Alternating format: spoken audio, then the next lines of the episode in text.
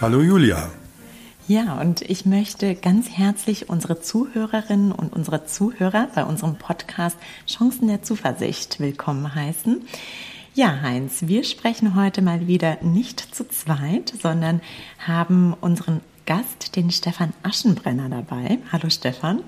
Hallo Julia. Hallo Heinz. Und der ein oder andere oder die ein oder andere ähm, Zuhörerin oder Zuhörer werden dich auch schon kennen, denn wir hatten bereits eine Bonusfolge mit dir zum Thema gewaltfreie Kommunikation. Und das war so spannend für uns und äh, wir hoffen auch für die Zuhörer und die Zuhörerinnen, dass wir gesagt haben, wir machen noch eine Folge und vertiefen das Thema ein bisschen. Und deswegen einfach mal so zum heutigen Ablauf.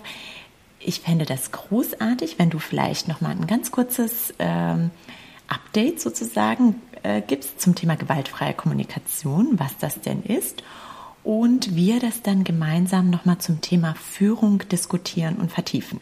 Und bevor mhm. wir in die Thematik einsteigen, Stefan, willst du dich noch mal ganz kurz vorstellen für äh, die Menschen, die die erste Folge noch nicht gehört haben? Sehr gern, Julia.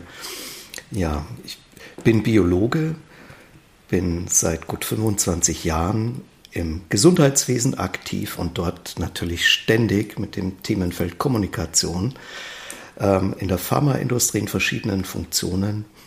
Ähm, sehr, sehr viel mit Ärzten und Krankenschwestern. Und ich habe äh, selbst die meiste Zeit meines Berufslebens als Führungskraft verbracht und daher eben auch dieses Thema Kommunikation in der Führung. Und äh, Heinz und ich, wir haben uns kennengelernt, weil ich das Glück gehabt habe, bei ihm in der Coaching-Ausbildung zu sein.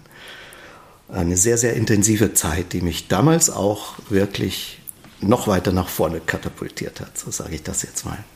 Ja, ich bin in Regensburg. Ja, das, ja, das ist ja eine besonders gute Folge. ja, ja, darf gern mal gesagt sein.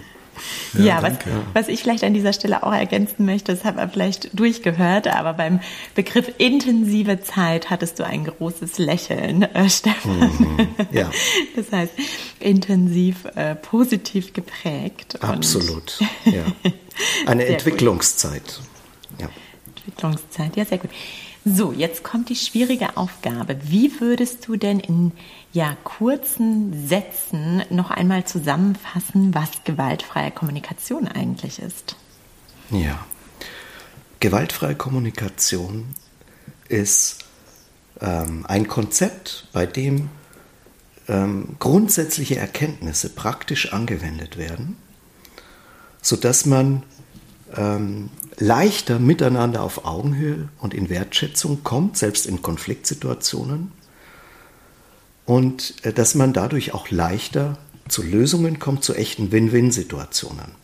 Und die wesentlichen Bestandteile sind erstens mal, dass ich mir angewöhne, auf eine Weise mit jemand anders zu reden, dass ich insbesondere meine Gefühle und meine berührten Werte, Bedürfnisse ihm mitteile, sodass er mich auf der Ebene gut verstehen kann. Und dass ich zweitens mir angewöhne, dem anderen, egal in welcher Form er mit mir redet, so zuzuhören, dass ich seine Gefühle und seine Bedürfnisse verstehe. So, mhm. und das bedeutet nämlich im Endergebnis, dass die Augenhöhe auf jeden Fall stabilisiert oder wiederhergestellt wird, wenn die verrutscht war, weil dann ganz glasklar wird, dass an keinem von uns beiden irgendwas verkehrt ist in der Situation, keiner einen Fehler macht, sondern beide gerade für einen Wert eintreten auf ihre Art und Weise. Und wenn diese Ebene erreicht ist, dann hat man auch wieder Kooperationsbereitschaft und damit die beste Ausgangsbasis, eben dann leicht Lösungen zu finden, die für beide passen. Also grandios. Äh, to tolle Zusammenfassung, Stefan. Ich bewundere dich, wie du das machst. Ich habe nach unserer letzten Folge, obwohl ich ja vom Fach bin, noch viel drüber nachdenken müssen und äh, dürfen und habe äh, auch vorher schon über gewaltfreie Kommunikation mit Leuten geredet, was sie davon halten. Und da gibt es so einen Standard, Einwand, äh, den ich gerade, wenn es heute um Führung geht, am, am Anfang nochmal artikulieren möchte. Also die Spontanreaktion einiger Gesprächspartnerinnen und Partner, die ich hatte, ist, ja, dann heißt es nicht Kreide fressen oder was runterschlucken. Und du hattest das letzte Mal das blöde Auto von dem blöden Nachbarn. und das ist ja ein Fakt. Also das steht doch da und ich muss dem doch jetzt nicht auch noch besonders nett kommen. Der Dödel kann doch sein Auto bei sich parken. Also äh, die Frage, die da oft aufgeworfen wird, ist die, ob nicht diese Form von antrainierter, ich wiederhole jetzt mal die mhm. Wörter, die ich öfter höre, mhm. Kommunikation künstlich wirkt oder ob man sich da verbiegt oder ähm, eigene Bedürfnisse dann letztlich doch ganz hinten anstellt und das Auto um des lieben Friedens willen dann halt da stehen lässt, wenn der der Bitte nicht nachkommt. Also ich habe das jetzt mal sehr komprimiert gepackt, aber ich glaube, wenn es um Führung geht, ist es ganz wichtig, mal vorher diese, ja, ich bin fast versucht zu sagen, Standardargumente, mhm. die es da auch manchmal gibt, so ein bisschen zu beleuchten. Könntest du dazu was sagen? Sehr gern. Das führt nämlich geradewegs zu dem, was ich persönlich als das Kernthema äh, betrachte. Mhm. Also du, du hast angesprochen, wie wichtig das ist, authentisch zu sein im Miteinander, also nicht sich zu mhm. verbiegen und Kreide zu essen. Mhm. Ähm, das A und O in der gewaltfreien Kommunikation ist die innere Haltung. Wenn man versuchen würde, die Einzelempfehlungen wie so eine Art Gesprächsleitfaden, wie so eine Trickkiste zu verwenden, dann ist es eventuell auch nur wie eine neue Methode, um jemand anders ein bisschen smoother zu manipulieren. Das hat nichts mhm. mit der Haltung der gewaltfreien Kommunikation mhm. zu tun. Gewaltfreie Kommunikation heißt in erster Linie, dass ich ehrlich und aufrichtig mich ausdrücke mit meinen Gefühlen und Bedürfnissen und eine klare Lösungsidee formuliere und ganz, ganz aufrichtig auch interessiert bin daran, wie der andere sich fühlt und für welche Werte er gerade geht. So, und dann kann es nicht schiefgehen. Dann braucht man auch gar nicht so konkrete Tipps in der Kommunikation befolgen, weil die Haltung per se schon fördert, dass irgendwas Gutes dabei rauskommen wird. Umgekehrt, wenn man nur die Ticks, äh, Tricks äh, sich aneignet, aber die Haltung verpasst, dann wird es auch schief gehen. Und mhm. es, es geht ja nicht darum, nett zu sein. Im Gegenteil, mhm. es geht darum, echt zu sein. Und ähm, man kann sich auch mal überlegen, welche Methode die kraftvollere und die wirksamere ist. Gerade wenn es um Führung geht, ist das ja ganz wichtig. Ja? Wir alle haben wahrscheinlich in unserem Leben schon ganz viel Energie und Zeit verschwendet, damit mit jemandem über unsere Meinung zu diskutieren, wie etwas sein sollte. Ich habe die Meinung, er hat die Meinung. Wenn wir an dieser Meinung festhalten und versuchen, uns gegeneinander durchzusetzen, dann ist das sehr, sehr aufwendig und irgendwie fühlt sich keiner wohl, weil jeder weiß, hinterher ist irgendwas verrutscht die Augenhöhe verrutscht normalerweise dann. Dafür zahlt man teuer mit ganz viel Folgekosten in der Beziehung, in der Kooperationsbereitschaft, in, in dem, was dann nachzuarbeiten ist, damit es halbwegs wieder einen guten Weg findet. Und jetzt, wenn man das mal vergleicht mit dem, was ich ganz zu Beginn beschrieben habe, ich gewöhne mir einfach an, ganz aufrichtig zu sagen, wie es mir mit etwas geht und um was es mir geht, um, um welchen Wert es mir geht. Das ist doch schon mal der Schritt, wenn ein anderer meine Werte versteht, die er ja auch kennt. Dann ist das der wichtigste Schritt für Kooperation und seine Bereitschaft. Mhm. Ja. Das heißt also, es geht viel schneller, es ist viel effizienter und es ist vor allen Dingen kraftvoller auf eine echte Lösung zu steuern, die tragfähig ist, wo wir beide wirklich dahinter stehen und nicht nur so halb und er sagt zwar ja am Ende, aber macht es doch nicht und so weiter. Also das hat für Führung ganz, ganz große Konsequenzen. Und wenn du sagst, dass das für Führung ganz große Konsequenzen gibt, gibt es denn so bestimmte Problemstellungen, mit denen Menschen zu dir kommen, die sozusagen dieses Konzept von gewaltfreier Kommunikation in ihrem Führungsalltag einsetzen könnten? Also könntest du so ein paar so ganz typische Themen beschreiben, in denen das helfen kann? Ja. Sehr oft geht es einfach darum, dass man selber in einem Aufruhr ist. Und es ist fast egal welches Thema. Das kann jetzt zum Beispiel sein, dass ähm, ein Mitarbeiter sich auf eine Weise verhält, wie es einem nicht gefällt. Und er verändert das Verhalten einfach nicht. Obwohl man schon ein paar Mal mit ihm drüber gesprochen hat. Oder dass irgendwie im, im Team äh, eine sonderbare Beziehungskonstellation ist. Und man ist selber im Aufruhr, man leidet drunter und man versucht zu analysieren und vom Kopf her mit Meinungen, die man über die Menschen und über das Team hat, irgendwie weiterzukommen steckt aber fest. Das ist eine sehr typische Situation. Übrigens sowohl im beruflichen wie im privaten. Jedem von uns fallen da wahrscheinlich einige Situationen ein. Mhm. Und mit der Haltung der gewaltfreien Kommunikation wäre das allererste, diesem betroffenen Menschen zu helfen, dass er sich selbst mit seinen Gefühlen und Anliegen in der Situation versteht, indem man ihn empathisch begleitet dabei. Das bedeutet, ich suche nicht für ihn nach Lösungen. Ich helfe auf keinen Fall mit bei seinem vom Kopf her analysieren. Ich interessiere mich nicht für die Meinungen, die er über die anderen Leute oder sein Team hat, sondern ich interessiere mich nur dafür, wie es ihm geht und welche Werte für ihn gerade berührt sind. Ob es um Respekt geht, um Effizienz, um Kooperation. Was ist da los? Was ist für ihn berührt? Und in erstaunlich kurzer Zeit findet sowas statt wie eine Beruhigung. Wie so ein Runterfahren, fast wie so ein betroffenes Stillwerden, wenn jemand da bei sich selber wieder ganz ankommt. Mhm. Ich nenne das auch so, wenn Menschen wieder bei ihren eigenen Werten angekommen sind und nicht mehr in den Urteilen über andere festhängen, ja, dann sind sie bei sich angekommen. Es kann sein, dass man deswegen immer noch keine angenehmen Gefühle hat, und trotzdem ist es schon eine Riesenerleichterung. Ja. Mhm. Und, und jetzt sind.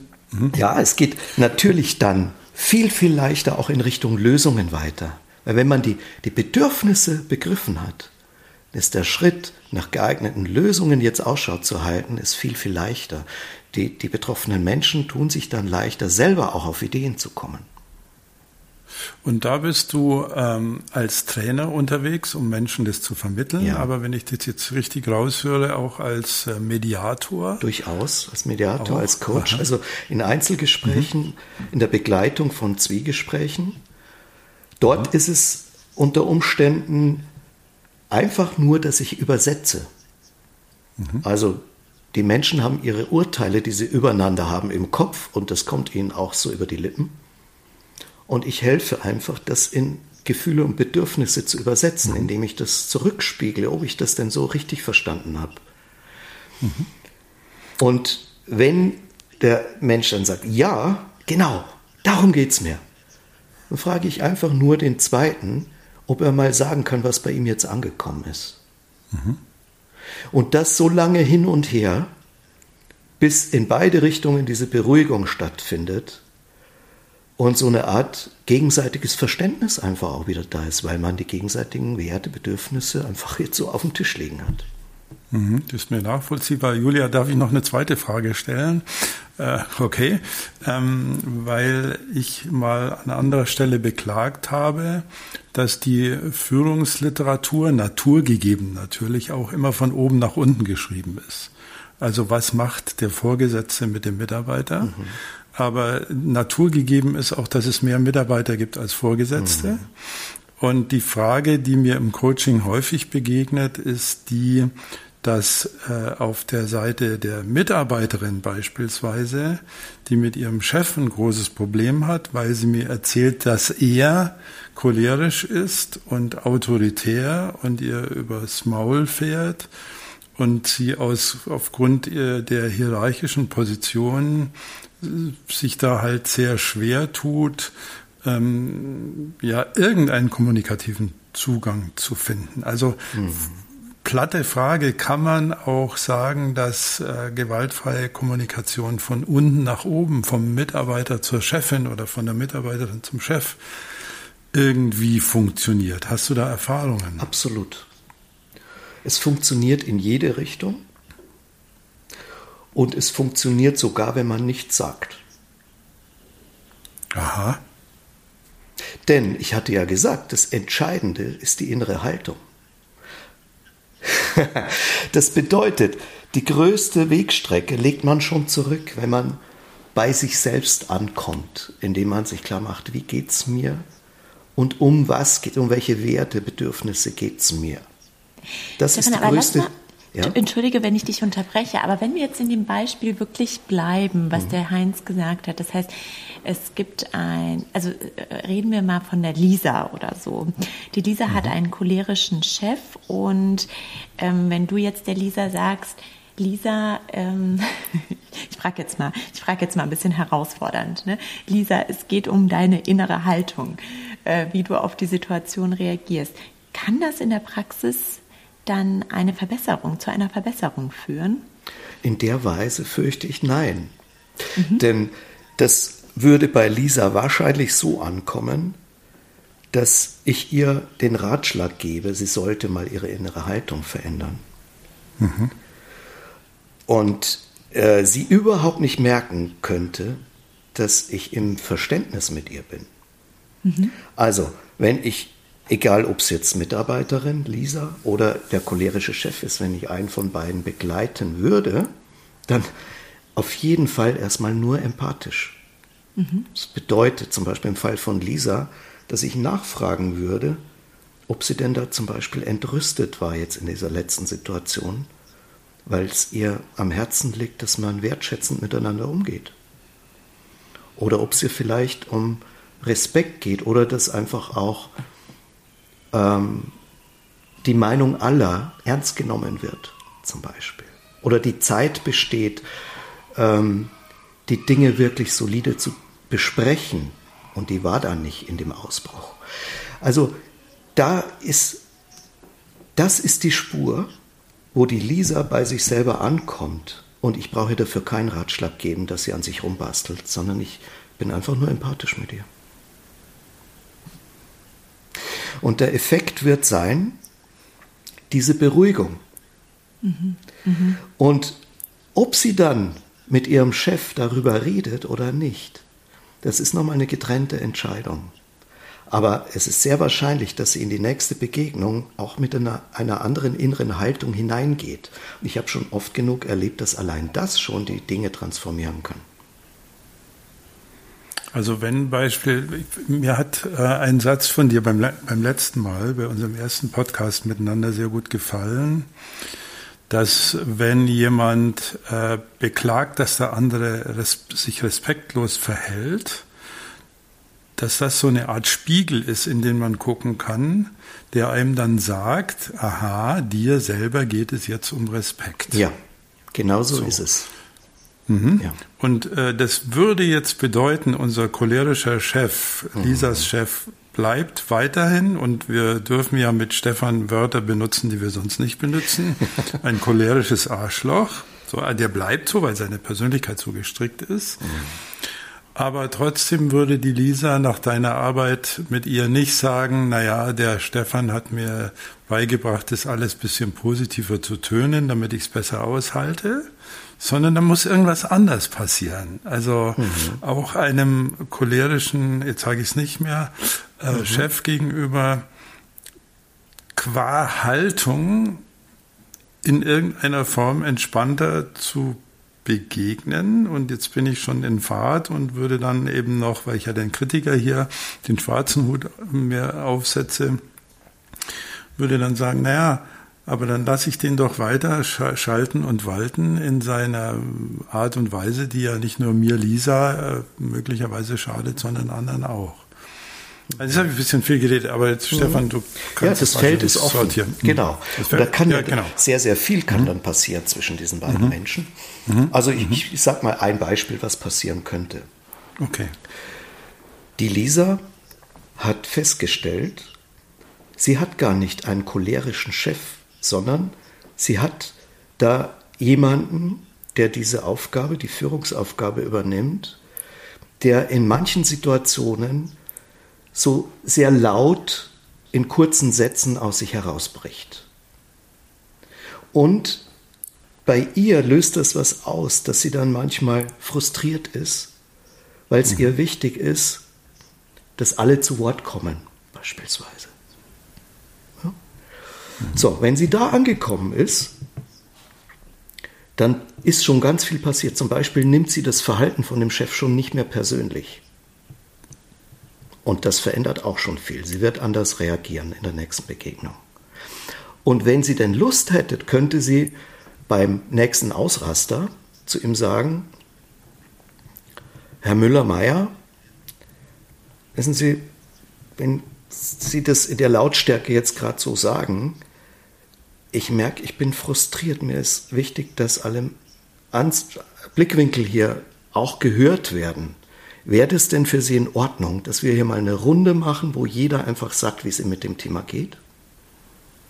Was ja schon sehr mutig wäre es wäre in mutig. hierarchischen Verhältnissen. Genau. Und wenn man genau hinhört, da ist kein Angriff an ihn drin.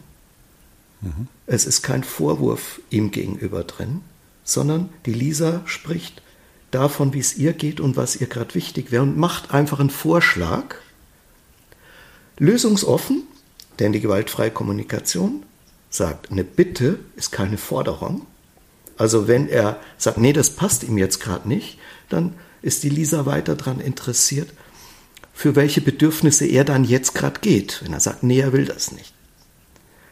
Und bleibt auf der Reise. Und sie, sie ähm, hat neue Handlungsoptionen. Und der Ausgangspunkt war einzig und allein, dass sie bei sich angekommen war. In dem Sinne, sie hat verstanden, wie sie sich fühlt und um was es ihr geht. Mhm. Okay. Und da hast du erlebt, dass das Menschen so entlastet, äh, dass sie dann, dass sich da irgendwie auch die Beziehung ändert? Geht es mal ja, auch so weit? Und das geht manchmal überraschend schnell und drastisch. Denn die Lisa muss ja nicht warten, bis die nächste Situation kommt. Wenn sie mutig genug ist, dann kann sie auch zwischendrin wenn nicht so große Emotionen sind, zum Herrn Meier Müller gehen und sagen, wenn Sie da letztens, erinnern Sie sich, möchte Ihnen einfach sagen, wie es mir da ging. Und dann sagt sie es dann, wenn alle ein bisschen ruhiger sind. Mhm. Und das Spannende ist, in dieser Haltung der gewaltfreien Kommunikation, es bleibt ja immer die Entscheidungsfreiheit, ob man Dinge laut ausspricht oder ob man den Prozess in sich still vollzieht, indem man mit, einfach mit diesem anderen Menschen dann auch still versöhnt ist gewissermaßen. Diese Freiheit kann keiner einem nehmen.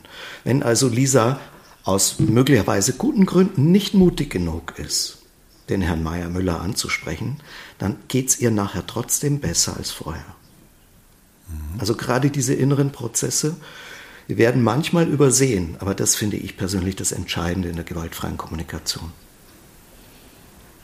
Ist das dann auch so ein Selbstwirksamkeitsthema, wenn du sagst, ihr geht es trotzdem danach besser? Also hat sie dann irgendwie das Gefühl, sie ist selbstwirksam, indem sie Situationen, ja, indem sie nicht mehr so ein Opfer der Situation ist? Ist das so ein Thema? Das ist garantiert ein Thema und ich würde eins so wertvoll das hier ist, sogar ein anderes noch höher sehen, das Thema der Kraft.